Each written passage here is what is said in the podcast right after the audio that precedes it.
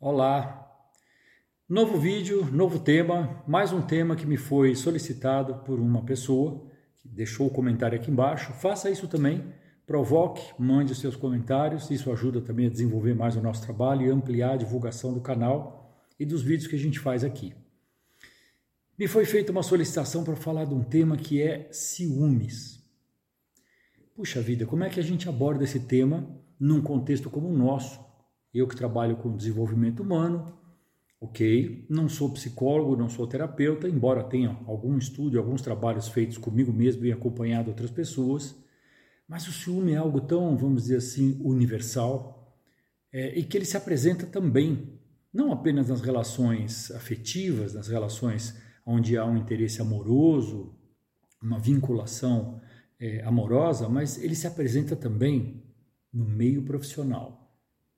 Hum, você já teve alguém na sua vida profissional que demonstrou ter ciúme de você?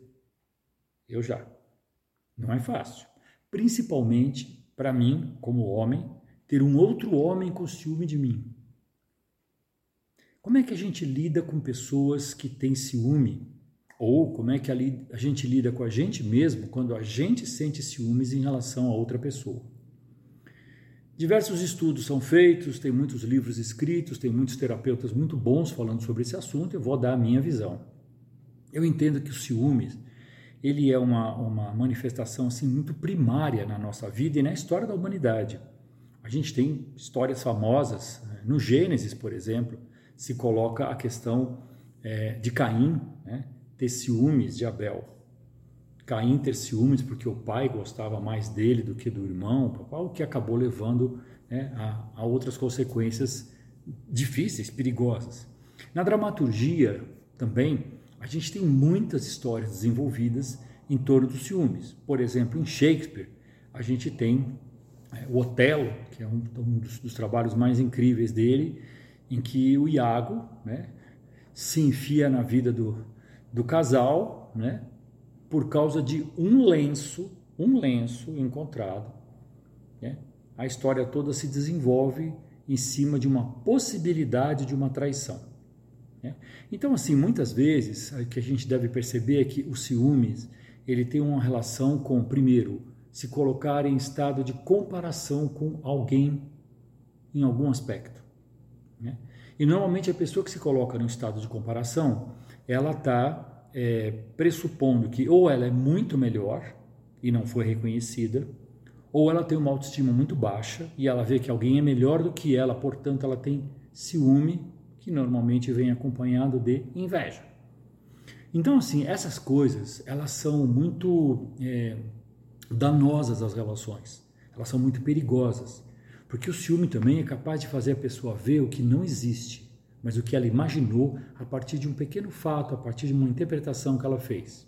No âmbito profissional, pessoas muitas vezes demonstram ter ciúme da competência de uma outra pessoa, da habilidade que uma pessoa tem, por exemplo, de se comunicar, de fazer uma boa apresentação, né, de ter uma participação em reuniões mais ativa, mais extrovertida, né, ou a capacidade de ficar muito quieto e de repente dar aquela entrada cirúrgica, precisa, e ter um destaque, por exemplo, dentro de uma apresentação que está sendo feita, de uma reunião, dentro de uma, de, um, de uma equipe, né? aquela pessoa que se destaca na equipe.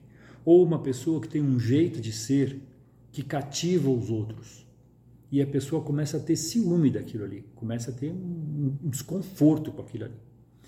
O perigoso do ciúme é que, em geral, ele, ele provoca algumas reações no, na pessoa ciumenta, algumas reações que são assim meio que semi-escondidas, meio veladas.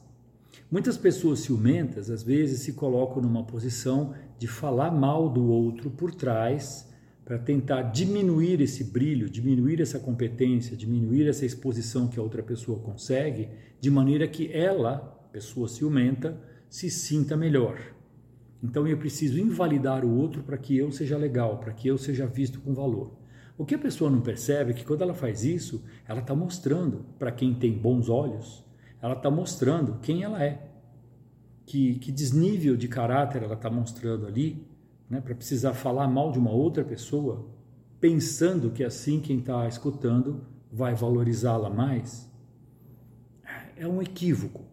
Né? E esses equívocos surgem exatamente por essa questão da pessoa estar tá se comparando, né? está se colocando de uma maneira para baixo, né? se considerando para baixo, inferior naquele aspecto.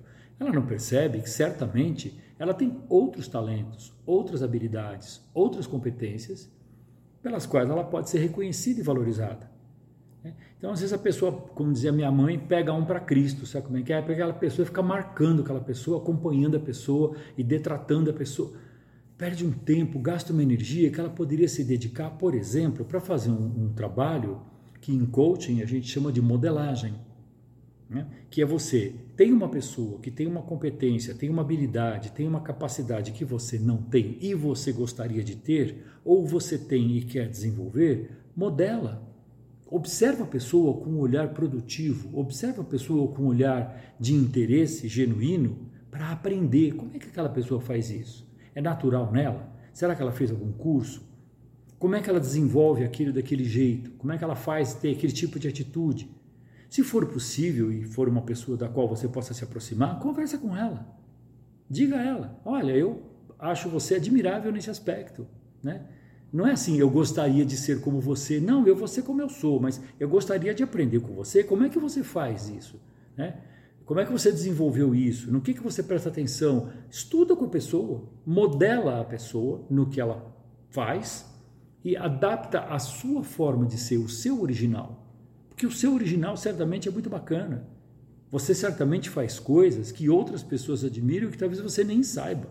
Será que você não é alvo do ciúme, da inveja de outras pessoas? A considerar. Ninguém é bom em tudo, ninguém é ruim em tudo.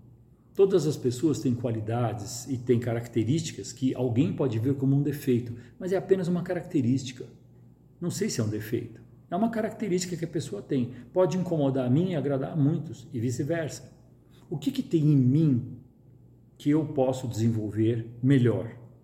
Né? Quando uma pessoa é, usa a sua capacidade de observação, a sua capacidade analítica, né? de uma forma produtiva, de uma forma evolutiva e se coloca a si mesma neste seu foco crítico, com esse objetivo de crescer, de melhorar, de se aperfeiçoar, é aí que a pessoa pode se autodesenvolver. É aí que a pessoa faz autogestão e autoliderança.